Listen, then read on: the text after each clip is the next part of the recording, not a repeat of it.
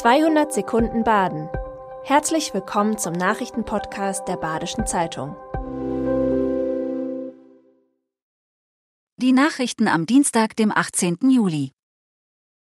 Ein TikToker aus dem Elstal muss sich vor dem Amtsgericht Waldkirch wegen übler Nachrede verantworten.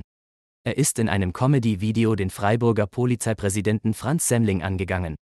In dem Clip unterhalten sich zwei Polizisten über die Beförderungspraxis.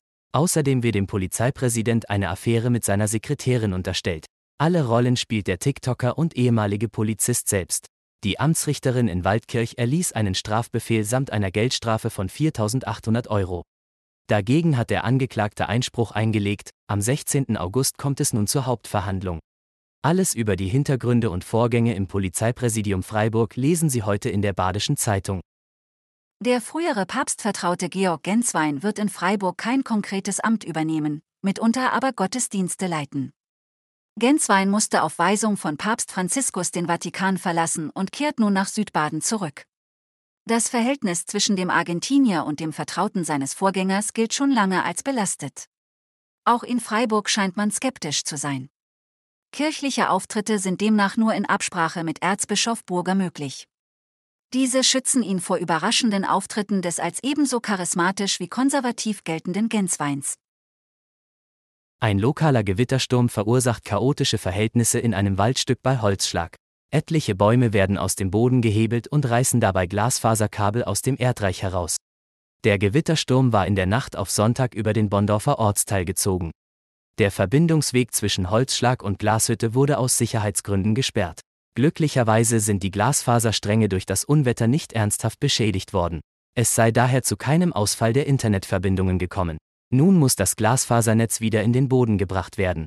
Über den finanziellen Schaden konnten noch keine Aussagen getroffen werden. Einen 52 Meter hohen Wohnturm mit exzeptioneller Architektur möchte Projektentwickler Peter Unmüssig im Eingangsbereich von Landwasser realisieren. Der Gestaltungsbeirat war vom Entwurf nicht überzeugt, der Vorschlag von Unmüssigs Architekt Wolfram Wörs sieht ein Hochhaus mit 16 Wohnetagen vor. Im Sockelbereich sind öffentliche Nutzungen und zwei Parkebenen vorgesehen. Daneben hat der Architekt ein weiteres Wohngebäude geplant.